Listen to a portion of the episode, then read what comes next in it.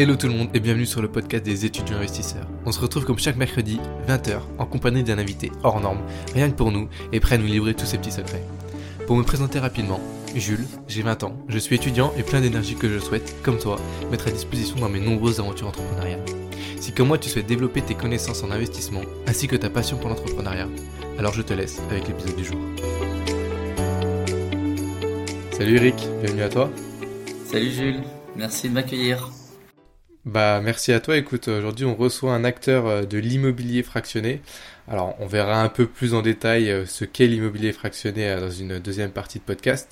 Ce que je te propose Eric pour commencer c'est que tu te présentes tout simplement. Eh ben donc moi je suis Eric Priné, j'ai 43 ans, 4 enfants. J'ai été diplômé d'une école de commerce, en l'occurrence l'ESSEC à Cergy-Pontoise, et j'ai fait 20 ans de carrière dans le conseil donc je m'occupais notamment de la practice immobilier euh, pour un cabinet de conseil euh, parisien. Euh, je travaillais avec des promoteurs, des bailleurs sociaux, des foncières. Et l'année dernière, enfin au bout de 20 ans, j'ai vu émerger le concept d'immobilier fractionné. On y reviendra, je pense, aux États-Unis avec un de mes amis et associés. Donc on s'est lancé dans l'aventure entrepreneuriale de, de Tantième l'année dernière. Voilà. Ok. Et euh, comment t'es venu un peu euh, cette euh, volonté d'être dans le, de le commerce, dans l'entrepreneuriat? Est-ce que peut-être tu es originaire d'une famille d'entrepreneurs? Non, pas du tout. moi, il n'y a pas d'entrepreneur dans ma famille et c'est vrai que j'étais parti sur un modèle assez classique, école de commerce, consultant.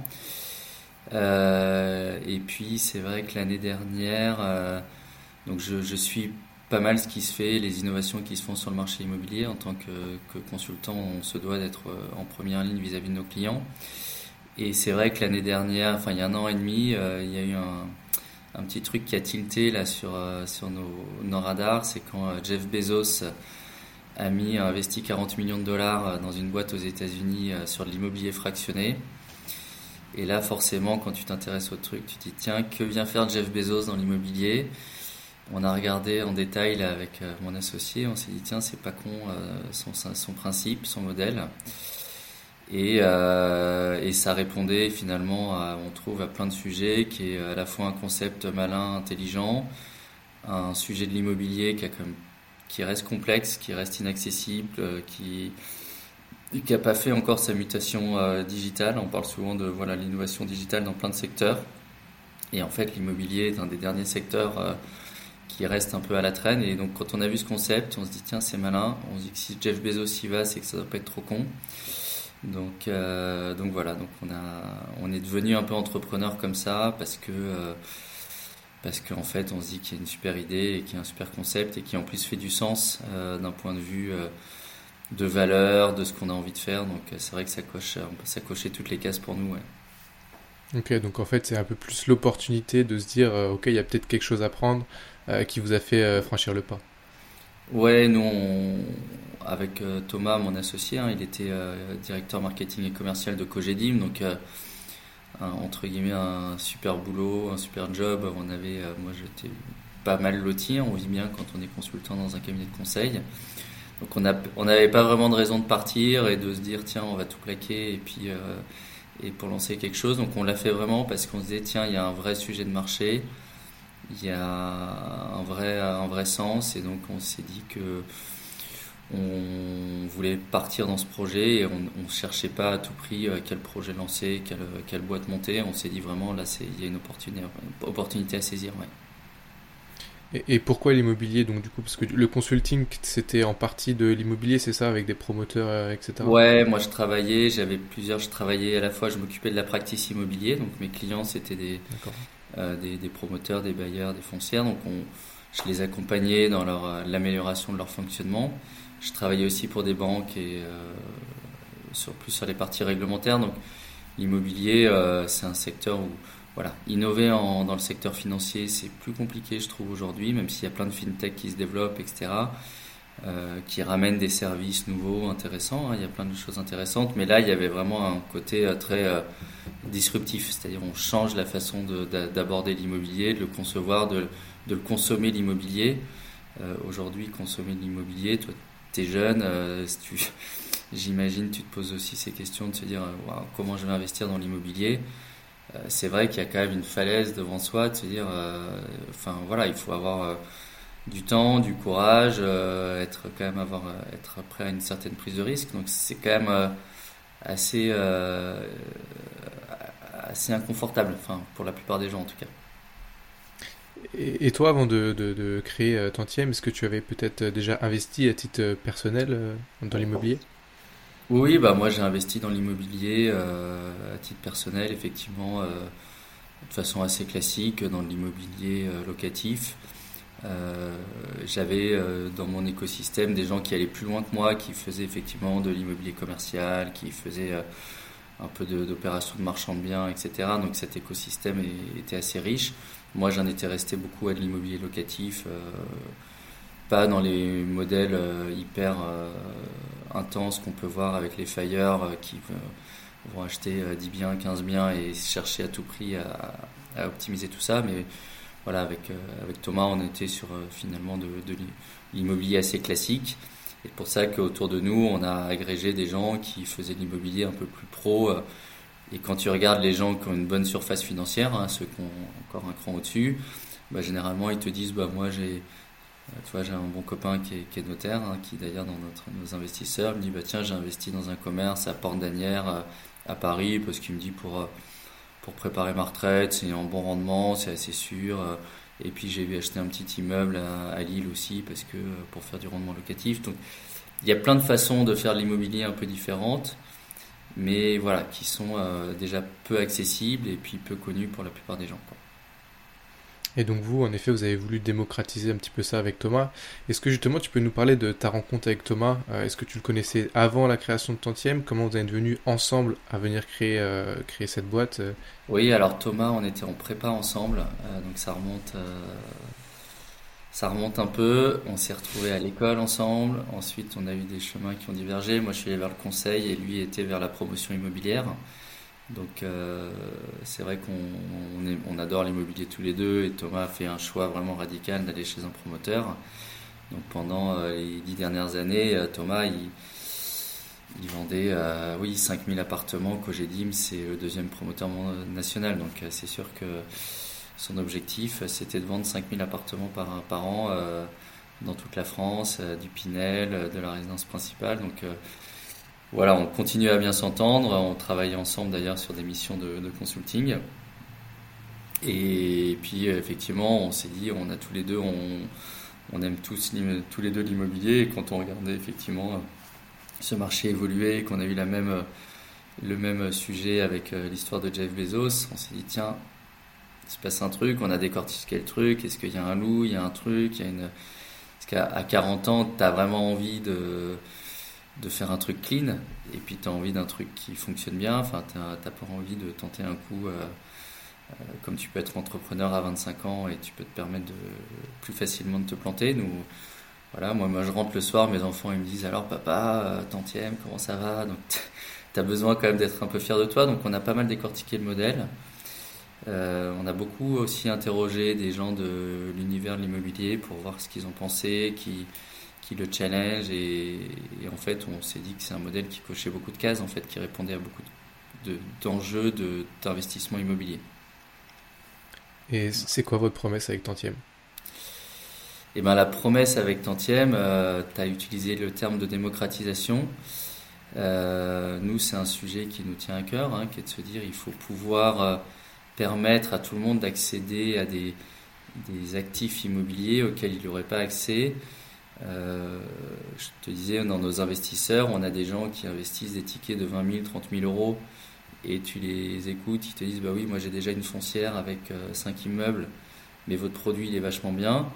Et puis j'ai euh, plein de gens qui disent Bah moi j'ai mis 200, 300 euros parce qu'en fait bah, je suis assistante de direction ou je suis secrétaire et en fait je peux mettre que 200, 300 euros. Et en fait c'est super parce que nous on trouve ça vachement bien parce que notre enjeu, c'est que la personne qui met 200 euros, elle a les mêmes conditions que la personne qui met 30 000. Et ça, c'est notre prérequis. Euh, il n'y a pas d'avantage. Ce qui nous rassure, c'est d'avoir des gens qui mettent 20 000 ou 30 000 euros. Ça veut dire qu'on fait un bon produit, qui est de qualité, parce que c'est des gens qui sont aussi experts dans leur domaine, donc ça veut dire qu'on ne s'est pas planté. Et c'est chouette de pouvoir se dire, bah, on, offre ce même niveau de rendement et de performance à des gens qui sinon n'y auraient pas accès. Donc notre promesse, c'est effectivement une promesse de démocratisation, mais au-delà de la démocratisation, c'est de se dire donner à l'accès à des actifs de qualité type professionnel à des gens qui n'y auraient pas accès. Ok, super. Et c'est là tout l'intérêt du coup de l'immobilier fractionné, c'est que ça permet au, plus grand nombre d'investir dans le même projet, aussi de, diviser les risques. Du coup, euh, forcément, on peut investir dans plusieurs petits projets au lieu d'investir dans un seul gros et de, concentrer son, risque sur une même ville, un même, immeuble, un même appartement. Mm. Donc, euh, est-ce que tu peux nous parler justement de cet immobilier fractionné et comment il fonctionne concrètement pour l'investisseur? Bah, le, terme de diversification, il est euh, extrêmement important. Hein, tu l'as utilisé, c'est un, des gros avantages. Euh, moi, je dis souvent, euh, si demain tu vas voir ton banquier en disant, bah voilà, j'ai 100 000 euros à investir et que ton banquier il te dit, bah Jules, on va mettre 100 000 euros sur Google. Normalement, si tu es à peu près bien éduqué financièrement, tu dis à ton banquier, je vous remercie, au revoir, et tu changes de banquier. Euh, il te viendrait jamais tu te dire tiens je vais faire all-in sur Google alors peut-être que c'est une bonne idée peut-être que c'est une mauvaise idée j'en sais rien et pourtant ce que tu ferais pas en action tu le fais en immobilier en tout cas tu le faisais en immobilier ben voilà tu as 100 000 euros on va investir 100 000 euh, à Dijon et puis on va croiser les doigts parce que Dijon on a regardé il y a le développement euh, d'étudiants, etc., ou de nouvelles, un, hôpital qui s'installe, tu essayes de faire des projections. Pour autant, il y, a, quand même un risque, ça reste de l'immobilier, ça reste un investissement. Et ce que tu ferais pas sur des actions, en fait, tu te retrouves à le faire sur euh, de l'immobilier. Parce que tu n'as pas le choix. tu as 100 000 euros, tu achètes avec 100 000 euros, normalement tu achètes un bien immobilier, pas plus. Et en fait, quand tu regardes ceux qui ont une surface financière euh, importante, ils te disent bah moi j'ai fait euh, du commerce à Paris, j'ai un peu de, résidentiel à Lille. Ils ont cette capacité à diversifier leurs actifs. et effectivement, ces gens qui ont cette capacité-là, c'est euh, moins de 5% de la population française. Et quand je dis 5%, je suis généreux. Et donc là, effectivement, l'immobilier fractionné, c'est de pouvoir accéder à cette, euh, cette promesse de diversification en disant, bah tiens, je vais mettre, là ce matin, on a lancé un, immeuble à, Lille, je vais mettre 1000 euh, euros à Lille et puis 2000 euros à Bayonne. Certains vont dire, bah moi j'ai un peu plus de surface financière et donc je vais mettre 5000 à Bayonne et 3000 à Lille et puis votre truc à Annecy, moi j'y crois pas, donc je vais pas aller à Annecy, mais je choisis d'aller euh, le plus à la rentrée, on ira sans doute à Nice. Donc chacun après peut faire ses arbitrages, mais avec cette capacité de mettre des petits tickets à chaque endroit. Nous après on gère tout, euh, c'est-à-dire qu'on achète le bien, c'est nous qui assurons la gestion, et tous les mois ou tous les trimestres, ça dépend des biens immobiliers, on reverse les loyers au prorata de ce qui a été investi. Euh, donc le, locataire paye Bayonne, euh, c'est un bail commercial, donc le quittancement est trimestriel. Donc tous les trois mois, nous, on touche les loyers, donc on reverse les loyers aux investisseurs au prorata de ce qu'ils ont investi. Alors forcément, celui qui a mis 30 000 euros, il touche plus de loyers que celui qui a mis 1000 euros. Mais en termes de rendement, on est sur les mêmes niveaux de rendement, c'est-à-dire que tout le monde a, le, même, euh, le, même, euh, rendement cible. Donc c'est ça la promesse, c'est de pouvoir faire de l'immobilier déjà en s'emmerdant un peu moins parce que acheter un appartement, il faut aller euh, chez le banquier, chez le notaire, etc. C'est compliqué. Et puis il y a un petit coup de stress. Là, tu as la petite. Euh, tu dis est-ce que je signe bien? C'est sûr que quand tu mets 100 000 euros ou quand tu mets 1000 euros, tu n'as pas le même euh, niveau de stress que tu vas avoir. Et effectivement, donc tu, l'enjeu, c'est de progressivement se, se, constituer un portefeuille immobilier en disant bah, dans mon portefeuille immobilier, j'ai un peu de Lille, j'ai un peu de commerce à Bayonne, j'ai aussi acheté un peu à Nice parce que je pense qu'à Nice Demain, peut-être qu'on ira euh, à Courchevel si euh, les gens nous disent tiens, investir à Courchevel, c'est une bonne idée. Mais voilà, en tout cas, de pouvoir se constituer un portefeuille immobilier à, son échelle. On n'est pas tous euh, multimillionnaires et ça n'arrivera jamais. Et pour autant, pour autant, l'investissement immobilier reste une valeur sûre. Quand on regarde toutes les statistiques des 40 dernières années, 30 dernières années, ça reste un investissement qui est hyper résilient Là, on parle beaucoup de la bulle immobilière, etc. Donc nous, on est aussi, assez prudent par rapport à ça. Chacun a des convictions, on entend plein de choses. Moi, je serais surpris. Euh, je pense que ma conviction, euh, c'est que ça va peut-être un peu baisser sur le résidentiel, mais il y a une telle demande locative en face que la loi de l'offre et la demande fait que de toute façon, même euh, s'il manque d'acheteurs, il y a toujours des investisseurs qui disent bah, tant qu'il y aura des gens pour se louer, pour se loger, bah, il y aura des investisseurs pour acheter les biens et les louer derrière. Donc, on, on, reste pour autant un peu prudent sur le résidentiel, mais je ne pense pas, au regard de, la tension sur le marché, qu'on va vers un effondrement. Et, de toute façon, même s'il devait y avoir un, creux, euh, nous, on est vraiment dans une logique patrimoniale. Euh, et en immobilier, c'est du patrimoine. On se projette sur 8-10 ans. Et les gens qui font euh, des belles opérations dans l'immobilier, c'est aussi des gens qui se projettent dans la durée. Ouais, donc c'est du long terme. Donc voilà, on, divise aussi en plus les risques sur du long terme. Tu, l'as un peu compris, le podcast tourne autour notamment des, jeunes entrepreneurs, des jeunes étudiants qui souhaitent débuter à investir. Et en tant qu'étudiant, on n'a pas forcément la surface financière, comme tu disais, pour euh, investir dans des vrais projets immobiliers. Quel est le ticket minimum pour investir avec euh, Tantiem Eh ben nous, ça démarre à 100 euros. 100 euh, euros. donc, après, c'est par tranche de 100 euros. Donc, il y a des gens, il faut, le temps que c'est un multiple de 100 euros, ça fonctionne. Puisqu'on a séparé les, biens en, en. Hein. Tantième, c'est un terme très, très très immobilier, donc euh, en, de, qui représente 100 euros. Donc euh, pour des jeunes euh, effectivement entrepreneurs, c'est une bonne façon de, de mettre un peu de côté, commencer un peu à mettre de côté, même si dans les jeunes, quand on est entrepreneur, généralement on met tout son, toute son énergie et parfois toutes ses économies dans sa société pour la faire fonctionner. Mais effectivement, quand on arrive à commencer à mettre un peu de côté, c'est une bonne, une bonne solution. Ouais, et euh, ça, ça, marche comment en fait? C'est un système obligataire? Est-ce qu'on est propriétaire euh, d'une partie de, du bien? Comment ça se passe? Alors, techniquement, tu n'es pas propriétaire, sinon on se retrouverait à, à 1000 chez le notaire pour dire euh, signer à 1000 un registre. Donc, techniquement, la société acquiert le bien et émet des obligations qui sont adossées au bien. Euh, après, une fois qu'on a dit ça, l'enjeu c'est de se dire comment j'amène de la sécurité pour l'investisseur. Donc nous, on rajoute par-dessus ce qu'on appelle une, hypothèque, euh, pour simplifier, de premier rang. C'est-à-dire que le notaire, il va mettre une hypothèque sur le bien. Il va dire, Eric, le jour où tu décides de revendre le bien, j'aurai l'obligation de le donner l'argent à tous les investisseurs. Euh, si je schématise, euh, si demain je craque et je me dis tiens j'ai envie de m'acheter une Ferrari ou de partir faire un tour du monde, je pourrais pas euh, vendre le bien de Lille, de Bayonne, de Nice pour me dire tiens j'ai besoin d'argent et donc le notaire va faire cette hypothèque pour faire en sorte que tous les investisseurs soient euh, finalement les, directement liés au, au bien immobilier. Euh, c'est aussi pour limiter le risque qu'on entend. On a eu souvent le sujet là quand on, en tant qu'entrepreneur, on faisait le tour des gens, mais ils disent mais vous êtes sûr que ça peut pas faire une pyramide de Ponzi, vos trucs, vous collectez de l'argent, vous achetez, vous rachetez un autre truc. Et c'est vrai que c'est dit, c'est vrai que la tentation, à un moment, peut venir. C'est-à-dire que tu as une espèce de fuite en avant, tu collectes et puis tu achètes.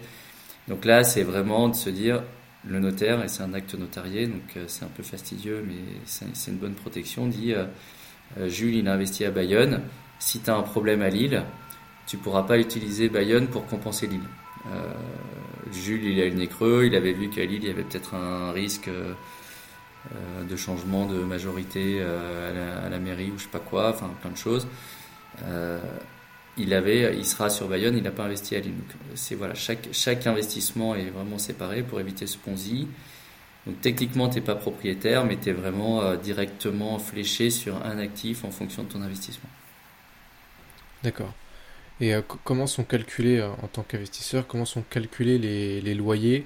Est-ce que je sais à l'avance euh, le rendement que je vais avoir? Est-ce que je participe à la plus-value du bien en cas de revente? Est-ce qu'elle m'est reversée? Comment ça se passe sur ce point de vue-là? Le... En fait, on se rapproche le plus possible de si tu avais investi en direct. Si tu avais investi en direct, tu aurais un locataire, il te paye, tu touches les loyers, les loyers augmentent, ton revenu augmente euh, il y a une vacance locative pendant euh, deux mois, tu touches pas de loyer, bah, finalement tu touches pas de loyer. Donc, nous, toi, tu as exactement finalement euh, au prorata de ce que tu as investi la même chose que ce que tu aurais eu en direct. Donc ça veut dire le potentiel d'augmentation du loyer. Pour ça que d'ailleurs sur des, biens commerciaux, ce qui est intéressant, c'est que le loyer augmente avec l'inflation. Donc plus il y a d'inflation, plus ton loyer augmente et finalement plus ça valorise aussi ton bien. Donc c'est une bonne protection. C'est pour ça que les gens qui sont un peu aguerris en immobilier font de l'immobilier commercial ou professionnel.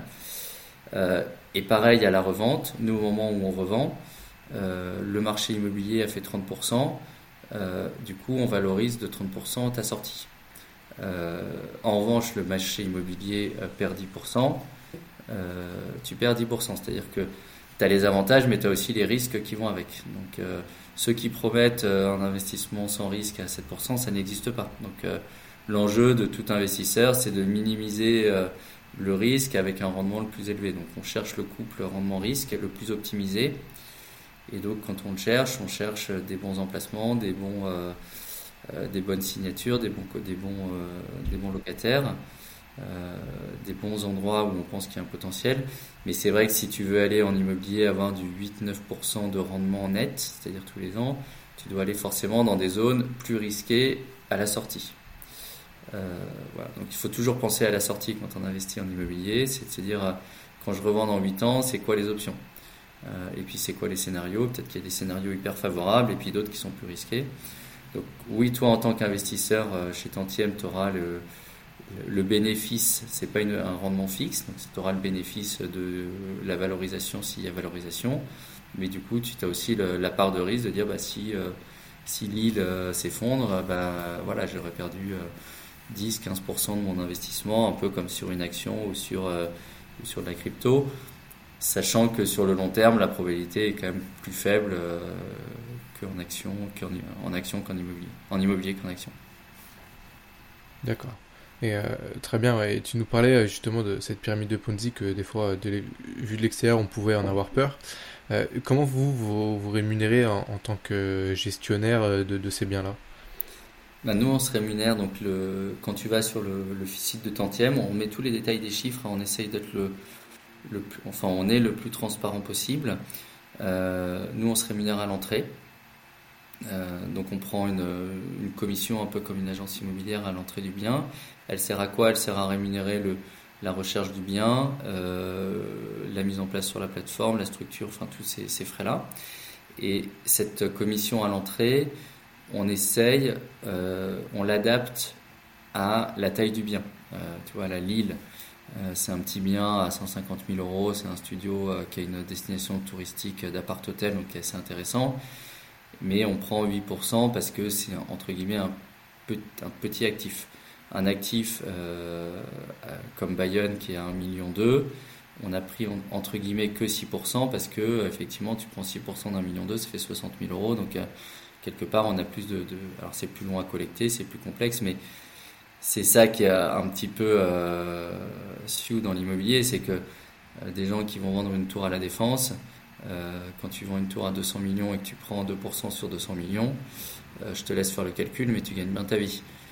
Et pour autant, le travail d'analyse, etc., il est, alors, il est un peu plus complexe, mais il justifie pas forcément tout le temps des écarts. Donc nous, on adapte cette commission à l'entrée aussi en fonction de la taille.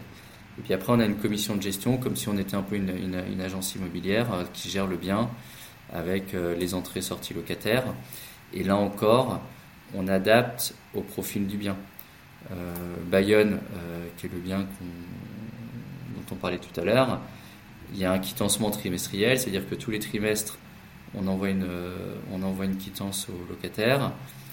Toutes les charges sont à la charge du locataire dans un commerce, c'est-à-dire que c'est lui qui fait les travaux d'entretien, il a la responsabilité, sa façade, etc. Donc, en vrai, il n'y a quand même pas grand-chose à gérer, après, à part s'assurer que, euh, envoyer la quittance, euh, que l'assurance est bien couverte.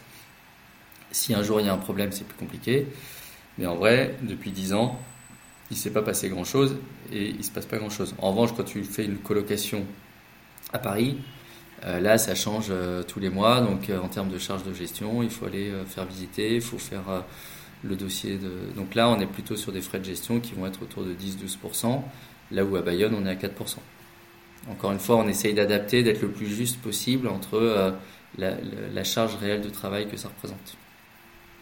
Ouais, en fait, vous faites vraiment du sur-mesure et ça, je trouve ça top. C'est pas des, pourcentages fixes, c'est vraiment en fonction du projet que vous allez adapter vos, commissions et ça, c'est je trouve euh, un, super point. Bah nous, quand on a regardé, je sais pas si tu étais familier avec les SCPI, c'est vrai que les SCPI ont beaucoup le vent en poupe. Euh, euh, alors déjà, il y a un sujet de fiscalité, mais on, y reviendra peut-être, mais les frais de gestion de SCPI, qui ont pourtant des actifs assez, assez importants, hein, qui ont des actifs de plusieurs, parfois plusieurs dizaines de millions d'euros, prendre 10% de frais de gestion quand tu as des actifs comme ça, euh, nous, ça nous paraît euh, excessif. et pour avoir dans ma vie antérieure de, consultant vu certains acteurs fonctionner, ils sont pas à plaindre et ils ont, ils ont de la marge. ils vivent, ils vivent plutôt bien, donc c'est un petit peu, voilà, c'est un peu je, revenais un peu sur la mission de démocratisation. Au-delà de, donner l'accès, il y a aussi de donner un, revenu juste à ce que les gens vont investir. Parce que quand tu as quelqu'un qui va investir 200, 300 euros parce que c'est ce qu'il a la capacité d'investir, tu as envie d'être juste dans ce que tu vas lui, lui reverser. Euh, alors tu lui promets, tu lui promets pas mon et merveilles, hein, tu lui dis pas qu'il va faire 50% comme euh, nous on va pas à Dubaï ou, euh, ou ailleurs, mais voilà on dit bah, c'est un actif qui est solide. Euh, il va vous reverser tant et nous on va essayer de le reverser le maximum pour qu'il soit le plus, euh, le plus gagnant possible à la fin de l'histoire. Donc beaucoup d'honnêteté et de transparence, euh, donc ouais, c'est c'est un bon point. Tu nous parlais justement de, de fiscalité. quelle est la, quelle la fiscalité s'applique à, ces genres, à ce genre d'investissement en immobilier? Alors, nous, on a une fiscalité, ce qui est la flat tax, donc comme si c'était des, des, actions, des, des ce qu'on appelle des valeurs mobilières qui est à 30%. Normalement, l'immobilier, on est plutôt à, l'IR, c'est-à-dire euh, ça dépend après des revenus de chacun, mais pour beaucoup de gens, ça va être plutôt autour de 50%. Euh, il y a même certaines personnes qui, euh, je te parlais d'investisseurs qui mettent des tickets plus importants chez nous, qui ont bien compris que c'était pas soumis à l'IFI, donc l'impôt sur la fortune immobilière. Donc tu vois, on n'a pas tous les mêmes préoccupations. Donc il y a des gens qui ont trouvé ça hyper intéressant de dire bah oui, je peux investir dans de l'immobilier à la flat tax et sans IFI parce que c'est bien optimisé. Alors ceux qui vont même un cran plus loin investissent en société. Mais donc on a cette fiscalité-là. Là où les SCPI, je te parlais de fiscalité des SCPI, sont à l'IR, donc un impôt sur le revenu, et donc elles sont, sont, pour la plupart des gens plus proches de 50%. Très bien. Ok, donc c'est intéressant pour en effet ceux qui ont des gros patrimoines et qui payent euh, pas mal d'impôts sur le revenu, ça peut être intéressant de passer à la flat tax à 30%. Ok. On a fait un peu le point sur euh, le côté euh, investisseur. J'aimerais revenir avec toi sur le côté un peu plus terrain. Comment vous choisissez vos biens? Alors ça, c'est une très bonne question. c'est une très bonne question et c'est le nerf de la guerre parce que si on veut faire... nous, on disait avec Thomas, quand on a fait notre, notre BP, on a fait comme tous les entrepreneurs, on a fait notre deck, notre BP, et on s'est dit qu'est-ce qui va faire qu'on réussit? Et en fait, dans cette boîte, il y a quatre piliers. Il y a un, proposer des bons produits immobiliers, c'est la clé. Deux, euh, c'est d'être, euh, avoir une plateforme qui en termes de techno fonctionne bien, euh, parce que ça reste, pour pouvoir être souple, avoir moins de frais, il faut aussi que la techno tourne super bien, que ça soit fluide. Tu vois, demain on réfléchit à l'app, que ça, soit vraiment en termes de parcours le plus fluide possible. On a encore un peu de boulot, mais on y travaille. Ensuite, il y a un troisième pilier qui est effectivement le, la partie marketing commercial, c'est-à-dire qu'il faut se faire connaître. Euh, c'est pas parce que tu mets ton, ton site sur internet que forcément, même avec un super produit, les gens vont pas le découvrir comme ça. C'est voilà, euh, Google choisit qui remonte, euh, qui met en avant, donc c'est mine de rien assez compliqué. Et puis après, il y a un sujet réglementaire, il faut être solide. Donc sur la partie immobilier, c'est le premier pilier, comment on est solide sur l'immobilier.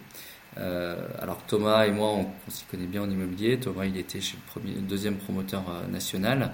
Pour autant, on est très humble sur notre expertise et notre connaissance. C'est pour ça que la première chose qu'on a fait, c'est qu'on a, on a mis en place un board d'investisseurs en leur disant est-ce que vous voulez bien être dans notre board pour nous aider à bien choisir euh, nos futurs actifs immobiliers?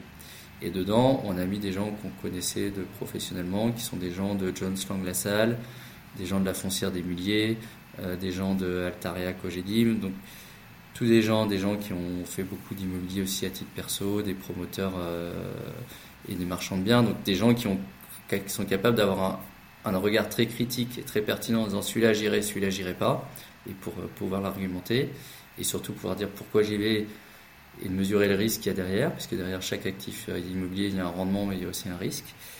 Et la deuxième chose qui est importante dans ce board, c'est que c'est ça ouvre des portes. Euh, hier, euh, sans trahir de secret, puisqu'on est sous NDA, on parle beaucoup des offres off-market, hein, c'est un peu le Graal de dire euh, off-market, comme ça je m'affranchis des, des, intermédiaires qui prennent une commission et c'est un, un, vrai point. Donc l'enjeu c'est d'être le plus haut possible et donc effectivement d'être plus proche du foncière. Donc hier j'étais avec une grosse foncière qui a un portefeuille d'actifs immobiliers assez intéressant Et donc, on a discuté pendant deux heures de dire, tiens, dans votre portefeuille, qu'est-ce qu'on pourrait proposer à nos clients, qu'est-ce qui serait intéressant en termes d'investisseurs? Donc, euh, mine de rien, c'est un marché qui a plein de formes différentes. Il se joue à la fois au marché local, avec euh, des acteurs locaux, euh, le, le, notaire du coin qui avait acheté ça, donc il faut être assez présent localement, donc là, ça demande une vraie proximité.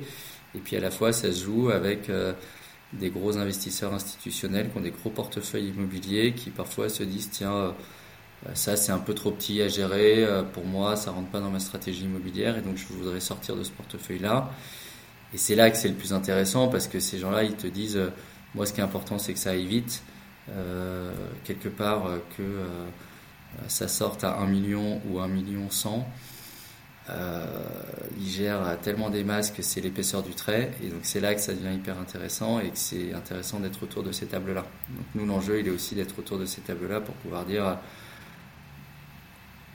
vous, ce qui est important, c'est que ça sorte, en plus que ça ait du sens, et les gens sont assez sensibles de dire, bah tiens, bon, on va vendre des actifs et on va pas les vendre à un autre énième investisseur immobilier qui a déjà une pile comme ça. De, euh, même les foncières sont aussi en charge de sens, tiens, de se dire cet actif il est intéressant, je le sors de mon portefeuille parce qu'il n'est pas en ligne avec ma stratégie immobilière, mais tiens, tantième, ça peut être une bonne façon de le, finalement de le distribuer et d'en faire profiter aussi euh, le, plus grand nombre.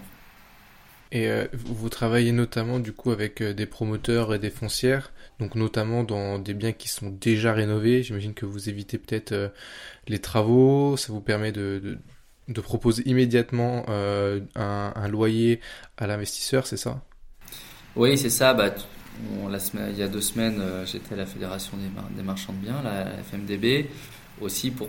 Voilà, nous on cherche un produit qui est un peu, euh, un peu clé en main. Euh, pourquoi clé en main? Parce que on limite le risque.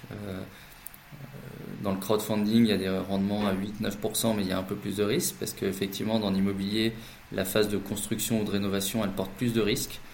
Il peut se passer des problèmes de travaux, des problèmes de, euh, administratif, euh, réglementaire, la mairie, un recours. Donc il, peut se passer plein de choses dans cette phase plus courte, hein, de, généralement de, de 6 mois à 2 ans où on, construit. Euh, donc c'est normal que ça soit plus rémunérateur en termes de financement. Nous, on va sur la période d'après, c'est-à-dire que le, bien est livré.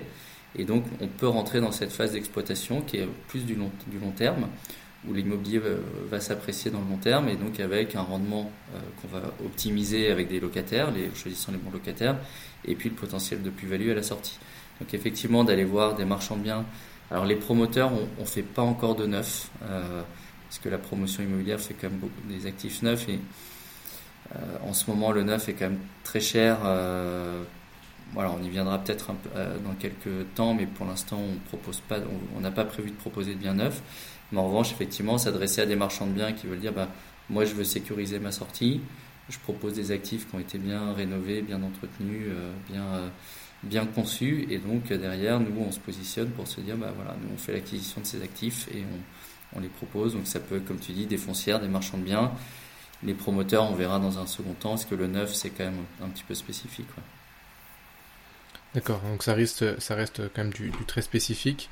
Et euh, vous faites en sorte d'avoir euh, déjà des loyers qui sont récurrents ou c'est vous qui mettez euh, vos locataires en place pour avoir vraiment un suivi complet? Nous, on, privilégie à ce stade qu'il y ait déjà des locataires en place parce que c'est une forme de sécurité, ça donne un peu de la, visibilité. Donc, typiquement, dans le cas des foncières, ils ont souvent des actifs qui veulent recycler, ils s'inscrivent souvent dans ce, ce schéma-là. Pour autant, euh, si l'actif est de qualité et que euh, on, a un bon relais local pour assurer la, gestion du bien, euh, c'est intéressant de pouvoir effectivement aussi construire dès le début, choisir ses locataires, pouvoir être, être bien, bien sécurisé sur qui on met en place. Donc voilà, les deux sont possibles. Et sur l'exploitation, tu as commencé à nous en parler un petit peu tout à l'heure. Tu nous as dit que vous faisiez pas mal de, commercial aussi. Euh, comment vous choisissez du coup le mode d'exploitation? Quel est votre mode d'exploitation privilégié euh, chez vous, euh, Tantième? Nous, le mode d'exploitation privilégié, ça va être avec une, de toute façon, il faut une proximité géographique au maximum, notamment quand on est sur du résidentiel. quand on est sur du résidentiel, on a une gestion qui doit être au plus proche parce que un changement de locataire, etc. Donc là, tu ne peux pas t'affranchir, selon nous, d'un quelqu'un qui, est en, qui connaît très bien son secteur, etc. Après, sur des immobiliers dits professionnels, commerciaux, le bureau, on y reviendra, mais là, il y a moins d'enjeux d'avoir une proximité au quotidien. Là où tu as un enjeu de proximité, c'est au moment où il y a un changement de locataire ce qui souvent intervient plutôt tous les, euh, ça dépend des actifs, mais euh, tu vois, Bayonne, il n'a pas changé depuis, euh, depuis plus de 10 ans. mais au moment où ça intervient, il faut avoir un broker local. Donc là, tu as une, stratégie au moment où ça intervient de choisir un broker, un local pour dire, bah, voilà, j'ai tel bien et donc je veux le remettre en exploitation avec un nouveau locataire. Et donc là, c'est plus du, du one-shot. alors que sur le résidentiel, il faut effectivement avoir une agence de proximité. Euh, nous, on a des, réseaux d'agences avec qui on, privilégie de travailler typiquement sur ce type d'actifs. Euh, plutôt des grands acteurs nationaux, même si c'est parfois un peu plus cher et que voilà, on, a plutôt une stratégie de jouer la sécurité. Ok, parce que en effet, c'est un peu le, nerf de la guerre après la gestion. Une mm. fois qu'on les a achetés, il faut les gérer pour pouvoir euh, verser le, rendement à l'investisseur. Est-ce que peut-être vous avez prévu à terme de créer votre propre euh, agence, conciergerie, on va dire, pour euh, gérer ces biens ou est-ce que vous restez sur de la délégation, euh, comme tu disais, à des grosses agences Non, on n'a pas prévu de, dans nos stratégies d'internaliser ça. Parce qu'on. En fait, on veut à la fois permettre à nos investisseurs de diversifier, de se dire bah, si on le faisait, on se retrouverait à investir que à Lille ou à Paris parce qu'on est du Nord et on habite à Paris. Et du coup, on ne tiendrait pas notre promesse de dire tiens, c'est intéressant de, euh, de dire euh, le marché à Nice, tiens, il peut se passer des choses, euh, à Dijon, etc. Et pour tenir cette promesse de diversification, il faudrait qu'on ait plein d'implantations partout. Et il faut atteindre une, une, taille critique en termes de gestion de l'eau. il faudrait qu'on ait plusieurs centaines de lots à gérer à Dijon pour que ça soit efficace. Je pense qu'avant qu'on en soit à avoir plusieurs centaines de lots à Dijon, euh, et quand bien même on en aurait plusieurs centaines, moi je, pense que je pense qu'avoir des acteurs locaux euh, implantés historiquement, de, voilà, de bien travailler avec eux et de bien négocier, hein, parce que le sujet c'est derrière, c'est aussi un sujet de négociation, euh, est plus efficace que de vouloir tout internaliser. donc c'est des acteurs externes, mais avec le bon niveau de contrôle qui va en face, pour être capable d'avoir un suivi. Je pense que l'enjeu, il est surtout sur le contrôle de ces, de ces, intermédiaires-là pour qu'ils sentent que euh, bah, tu suis, tu sais ce qui se passe, tu es au courant, tu viens de temps en temps, tu regardes et tu es capable d'avoir une relation euh, assez directe et franche avec eux. Le pire étant, tu donnes les clés à quelqu'un, tu t'en occupes pas pendant trois ans et puis au bout de trois ans, tu fais euh, qu'est-ce qui se passe? Ah bah oui, bah en fait c'est n'importe quoi et donc là c'est sûr de perdre. Donc c'est la stratégie, elle est bien celle-là, elle est déléguée mais avec un niveau de contrôle assez, assez, assez fort. Hmm. D'accord. Est-ce qu'on pourrait euh, donner un exemple euh, pour illustrer un peu euh, cette situation? Mm. Vous avez sorti tout récemment, là, aujourd'hui, me semble d'ailleurs, un projet sur l'île. Ouais. Est-ce qu'on pourrait donner peut-être les chiffres Comment il est exploité Comment est-ce que vous estimez, comment vous allez estimer le rendement que vous allez reverser à vos, à vos investisseurs? Est-ce que, voilà, pour avoir un exemple vraiment illustré de, tout ça. Ah, L'actif de l'île, il est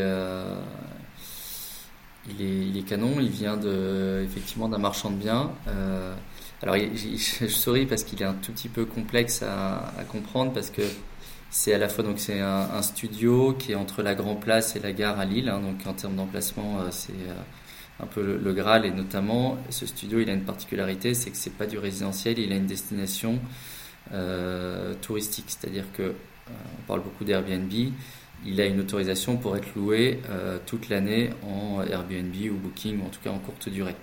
C'est-à-dire qu'il n'est pas contraint par la réglementation des 120 jours, etc. Euh, et donc tout ça, ça lui donne une valeur qui est assez importante. Donc celui qui nous le vend, euh, qui est une société qui s'appelle Imoca, il gère 300 logements en courte durée à Lille. Et ils disent, nous on vous le vend parce qu'on a besoin de cash, mais en revanche, on veut en gérer l'exploitation pendant 10 ans. Donc pendant 10 ans, on va avoir un loyer de 700 euros euh, qui est entre guillemets euh, garanti tous les mois, euh, puisqu'Imoca s'engage à le louer. Nous, dans nos estimations, on pense qu'Imoca doit gagner à peu près 1500 euros par mois sur un actif comme ça. Donc ils font une belle marge. Et c'est leur business. Et c'est pour ça qu'on a un contrat de 10 ans. Et donc pendant quelque part 10 ans, on va avoir, entre guillemets, un rendement que de 5,2%, je mets entre guillemets parce que ça reste intéressant, sachant que ce loyer il va augmenter aussi avec l'inflation, il est indexé sur l'inflation, donc euh, progressivement il va passer à 5,5, 6%, peut-être que dans 10 ans en fonction des, scénarios d'inflation il sera, il sera plus à 6,5%. Là où la création de valeur elle est intéressante sur ce bien, c'est qu'à l'issue des 10 ans, euh, on est sur un bail de 10 ans, donc ça veut dire qu'au bout des 10 ans, le bien est libéré. Euh, et donc là on pourra se dire on peut valoriser ce bien à sa valeur de marché. Donc dans 10 ans, nous, ce qu'on pense, c'est que l'île restera toujours une ville très touristique, attractive, etc. D'avoir un actif avec une destination quasi hôtelière euh, euh, dans cette zone-là, ce sera hyper précieux. Et donc une part de la plus-value, elle se fera à la sortie. On va être patient, on va attendre 10 ans, mais au bout de 10 ans, euh, et donc là, c'est forcément, tu, regardes les chiffres de location Airbnb dans cette zone-là le bien en question, il est loué, euh, ce que nous a dit d'ailleurs Imoca, euh, quasiment 90, euh, plus de 90% de l'année. Donc c'est sûr que quand tu sors un loyer de 1500 euros, tu valorises ton actif un peu différemment avec un taux de capitalisation, même si tu prends un taux de capitalisation à 7%, tu as un potentiel de plus-value à la sortie qui est hyper intéressant. Donc c'est pour ça qu'on a été sur ce bien-là, qui est un peu frustrant parce que tu dis putain merde, c'est Imoca qui va en bénéficier pendant 10 ans de finalement de la valeur créée par un, euh, une location touristique Airbnb, mais à l'issue des 10 ans, là, nous, on va vraiment en bénéficier parce que le, bail prend fin et donc on est capable de valoriser l'actif. Et puis, dans l'intervalle, on a quand même euh, euh, quelque part 10 ans un peu tranquille où on va sortir du 5,5-6% de rentabilité sans avoir à rien gérer puisque c'est Imoca qui gère toute la conciergerie, etc. Donc voilà, on est un, espèce de produit intermédiaire entre du rendement fixe, garanti, mais à la sortie avec un potentiel de plus-value intéressant. Et sur laquelle nous, on a fait des scénarios en disant, ben voilà, en fonction du marché, etc., on aura un potentiel de sortie qui peut être soit hyper intéressant, soit finalement on aura placé euh, notre argent dans un produit qui aura rapporté 5,5%. Voilà, ben, on n'aura pas non plus perdu notre temps et ça aura quand même été intéressant. Mais on a quand même cette petite tentation de se dire à la fin, on peut faire une belle culbute. Quoi. Mm. ce que je trouve super cool, c'est que vous n'êtes pas fermé sur un actif spécifique. Et vous êtes ouvert à, plusieurs opportunités et euh, ça fait partie de la diversification dont on parlait au début. Donc euh, ça, je trouve ça super. Et euh, imaginons qu'on ait un Covid version 2.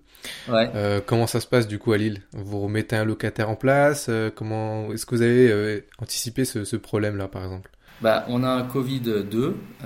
Qu'est-ce qui se passe Alors déjà, c'est Imoca. Nous, on a un contrat ferme avec Imoca, donc il va continuer à, régler les loyers quoi qu'il arrive, hein, puisqu'indépendamment. Okay si Moka, à un moment, on met la clé sous la porte en disant, ben voilà, j'ai le Covid, m'a mis, euh, nous, on récupère le bien. Et quelque part, on a l'avantage de se dire, bah, on a fait tomber le, bail, non pas au bout de 10 ans, mais au bout de 4 ans, si le Covid-2 arrive dans 4 ans. Et donc, quelque part, on peut bénéficier de cette euh, remise en exploitation euh, nous-mêmes au bout des 4 ans. Donc là, après, un Covid-2, est-ce qu'il va durer un an, est-ce qu'il va durer 3 ans? Là, je n'ai pas de boulot. J'espère que déjà, j'espère que ça n'arrivera pas, mais on sait jamais. Euh, après, à minima, on sera sur la valeur de, locative de, ce type de bien dans le centre de l'île. Pour te donner un ordre de grandeur, on a, évalué ce scénario. Un studio comme ça, s'il devait être loué à, long terme sur un étudiant, il se louerait euh, autour de 650 euros. Donc on aurait une petite baisse de loyer. Mais voilà, donc dans un worst case scénario euh, Covid-2, on se dit qu'on s'en tirerait pas si mal et que ça serait pas le, bout du monde. Mais effectivement, c'est tu as un super réflexe, c'est de se dire qu'est-ce qui se passe dans le worst case scénario euh, Est-ce que je perds tout? Euh, Non, tu perds pas tout. Est-ce qu'il peut y avoir une décote sur la valeur? Oui, il peut y avoir une décote sur la valeur. Mais finalement, il y a un scénario alternatif. et c'est ce réflexe du scénario de sortie, c'est celui qu'il faut avoir parce que euh, notamment, euh, tu vois, en ce moment, il y a beaucoup de questions sur les bureaux, euh, parce que les CPI ont fait beaucoup de bureaux. Aujourd'hui, il y a des bureaux, nous, on voit passer des dossiers, on nous dit, bah tiens, on vous propose des, bureaux en, au bord de la 86 à 20 km de Paris. tu te dis, bah, en fait, si le bureau est vide, il n'y a pas grand-chose, il n'y a pas de transport, il reste deux ans de bail il se passe quoi après s'il n'y a pas de locataire? Et ben effectivement, bah, le truc, il peut passer de, de 100 à, pas grand chose assez vite. Quoi. Donc ça, c'est un, un, vrai point d'attention. Tu, nous parlais un peu justement de, du marché immobilier. On, on en a parlé un petit peu au, début du, podcast. Euh, tu es assez optimiste euh, parce que vous, vous voyez sur le long terme, comme on, en a parlé. Euh, sur le court terme, est-ce que ça peut euh, impacter quand même les investisseurs si, je sais pas, vous avez un loyer, un, un, locataire qui ne paye plus son loyer, par exemple, un marché qui baisse. comment est-ce que vous pensez que les investisseurs vont réagir à ça et comment vous, vous allez vous adapter à, ce genre de problème-là? Bah, le moi, je regarde souvent euh, ce qui se passe sur les réseaux sociaux. Euh, tout le monde donne son avis. Euh, T'as ceux qui vont t'expliquer que euh, ça va être une catastrophe et qu'on est Armageddon est devant nous. Et puis tu as d'autres qui te disent que non, tout va bien, que de toute façon le marché est résilient. et objectivement, ceux qui se disent Armageddon et ceux qui disent que le marché est résilient sont des gens qui sont bons et pros dans leur domaine. Moi, ma conviction, c'est que on n'a personne n'a de boule de cristal. Euh, et que finalement, l'important, c'est de prévoir les scénarios qui peuvent se passer et anticiper les scénarios parce que je t'ai dit spontanément, je pense que sur le résidentiel, euh, pour l'avoir vu beaucoup dans la promotion immobilière, on voit que les prix baissent pas. Euh, je suis assez vigilant sur. parfois, on entend oui, baisse de 20%, de 30%, alors quand tu regardes, en fait, c'est euh, finalement euh, une baisse de 20% des crédits accordés. Enfin, il y a toujours une petite astérisque. Les prix baissent de 2-3%. Euh, il y a, ce que je te disais, une, une demande. en ce moment, il y a beaucoup d'articles sur les demandes de logement, notamment sur le résidentiel, où il y a énormément de demandes. Donc, je pense que tant qu'il y aura de la demande et qu'il y aura un déficit d'offres, malheureusement, et malheureusement, je dis ça pour toi, Jules, ou pour les jeunes, euh, il ne faut pas s'attendre sans doute à un décrochage de 30 à 40% des prix euh, de l'immobilier résidentiel. Je pense que ça n'arrivera pas, mais encore une fois, je n'ai pas de boule de cristal, mais j'ai du mal à imaginer que ça puisse arriver. Euh, je pense que ça peut baisser de 5 à 10% sans doute dans certaines zones. Mais, voilà, ça c'est mon avis, mon humble avis. Sur le bureau, pour le coup, je suis hyper prudent. D'ailleurs, on avait prévu de faire du bureau dans notre BP et pour l'instant, on n'en fait pas parce que pour le coup, le Covid a vraiment transformé la façon dont les, entreprises euh, conçoivent le bureau. Et euh, il y a les sujets euh, BlackRock là aux États-Unis, tu dois avoir entendu parler de ça, qui a préféré se, voilà, se mettre en défaut sur certains actifs de bureau plutôt que de, les rembourser. Donc, nous, dans nos, actionnaires, on a des gens qui, travaillent en partie aux États-Unis. Ils nous disent aux États-Unis, pour le coup, le bureau, c'est chaud, c'est très très chaud. Alors le marché français est souvent euh, plus euh, va moins haut mais descend aussi moins bas quand il y a des problèmes. Euh, donc nous, pour l'instant, je, on est très prudent sur la partie bureau parce qu'on n'a pas envie de prendre ce risque avec nos, avec nos investisseurs, même s'il y a sans doute des, opportunités intéressantes pour ceux qui seront prêts à prendre des risques. Voilà. Et puis entre les deux, il y a le commerce, euh, les actifs commerciaux. Donc là encore, on, est prudent, on regarde dans les zones. Tu vois, il y a quelques il y a 2-3 semaines, on nous avait proposé un portefeuille de une, grande marque de textile hein, qui est en difficulté euh, euh, parce que le textile est en difficulté. On a regardé des villes comme Saint-Brieuc. le point clé, ça reste la vacance locative. Hein. Saint-Brieuc, il y, a, beaucoup de commerces vides. D'autres, tu vois, l'exemple de Bayonne. Bayonne, là où on va, il y a pas, on y allait plusieurs fois, il y a un commerce qui est disponible dans toute la zone. C'est un petit local euh, assez mal placé et un peu, euh, mal foutu. Mais sinon, il n'y a pas de commerce vide et il y a de, l'attente. C'est-à-dire que l'année dernière, il y a eu deux transactions sur ce type d'actifs. Euh, nous, on se sent assez sécurisé dans ce type de zone parce que c'est touristique, parce que le Pays Basque est attractif. Donc, voilà, chacun mesure son risque.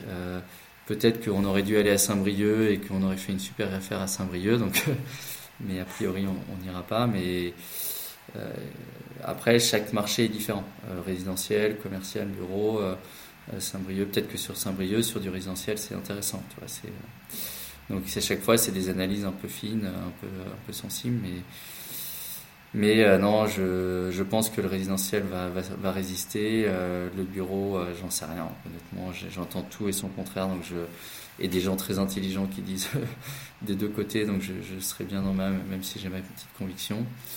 Voilà, et le, et le commerce, c'est finalement assez résilient. je pense que, à part dans certaines zones, on voit quand même le, le commerce qui, qui se la proximité reste quand même un enjeu pour beaucoup de marques. Super, tu nous as fait un petit point euh, macro euh, sur l'immobilier en France, euh, génial, j'adore. Et de toute façon, oui, l'immobilier, ça reste un cycle. Il y a des hauts, il y a des bas, et euh, ça va finir par descendre et ça va finir aussi par remonter. Donc euh, c'est pour ça qu'on disait, hein, à partir du moment où on est sur du long terme, on est prêt à s'adapter, on n'est pas à l'année près, donc euh, ça c'est sûr. Et justement, est-ce que vous avez un petit suivi vous avec vos, vos investisseurs? Est-ce que vous les informez de ce qui se passe dans leurs biens? Vous leur envoyez, je sais pas, une petite lettre tous les mois? Comment vous, vous tenez au courant vos investisseurs? Bah, c'est une effectivement c'est un bon c'est un point important à la fois l'investisseur, il veut savoir ce qui se passe, euh, parce que, tiens, est-ce que le locataire paye bien ses loyers, etc.